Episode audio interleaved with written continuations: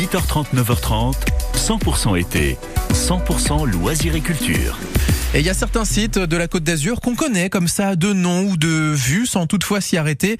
Mais avec Laura Tenouji, on redécouvre les lieux cultes du littoral. Bonjour Laura Tenouji. Ciao Quentin. Alors un lieu culte de Nice, un emblème. Si je vous dis un énorme palace, eh bien forcément tout le monde va répondre le Negresco. On est d'accord Paris à sa tour Eiffel, Nice à le Negresco. Donc c'est bien plus qu'un hôtel le Negresco. C'est un monument, c'est une institution à Nice qui fait rêver le monde entier. Je ne sais pas si vous le saviez, mais euh, le président chinois était venu à Nice parce qu'il avait reçu pour son mariage une carte de félicitations avec le Negresco et qu'il avait envie de le découvrir en vrai. Donc c'est vous dire à quel point cet hôtel est un mythe. Il va fêter ses 110 ans l'année prochaine et même si c'est un palace, on peut pousser sa porte pour quelques euros. Vous n'êtes pas obligé d'y dormir. Il suffit de prendre un café, une limonade. Dans son bar qui est mythique, le bar du Negresco est un lieu absolument incroyable. Vous allez voyager rien qu'en poussant sa porte. Une fois que vous avez siroté votre limonade, je vous invite à monter dans les étages. Vous n'êtes pas obligé d'avoir une chambre parce que tout se passe dans les couloirs. Il y a plus de 6000 œuvres d'art au Negresco.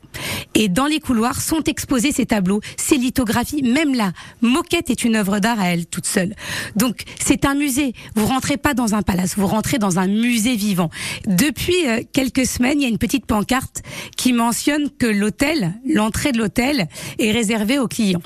Mais je vous invite à pousser quand même la porte pour dire que vous allez prendre un café, que vous voulez prendre un verre, et puis venez de ma part. Dites que vous venez de la part de Laura. Si ça marche pas, vous m'écrivez sur mon compte Instagram et je vais régler ça tout de suite parce que ils sont tellement accueillants. Évidemment, ils ont mis cette petite pancarte pour éviter que ça soit un va-et-vient euh, intempestif, mais vous pouvez rentrer. Vous allez avoir un très bel accueil.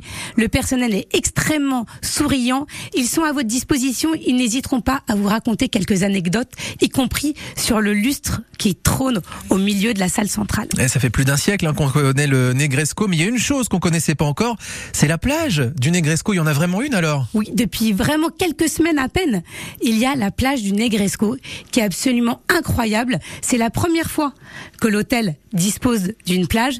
Il y a une véritable roseraie qui est installée. Et là aussi, allez juste prendre un café. Vous n'êtes pas obligé d'aller prendre un matelas. Vous n'êtes pas obligé d'aller vous installer. Ça reste un palace, mais pour le plaisir des yeux et puis surtout pouvoir aller clients défiler. Vous allez voir des personnalités incroyables. Il y a aussi bien des acteurs que des hommes d'affaires, que des personnages hauts en couleur. L'hôtel Negresco à Nice, c'est un incontournable, c'est un de mes coups de cœur de l'été, promenade des Anglais. Merci beaucoup Laura Tenouji. Comme ça, on redécouvre le Negresco, même si on le connaissait forcément de nom, jamais de l'intérieur. 9h15 sur France Bleu Azur. Vous connaissez Léo Ferré, mais connaissez-vous le groupe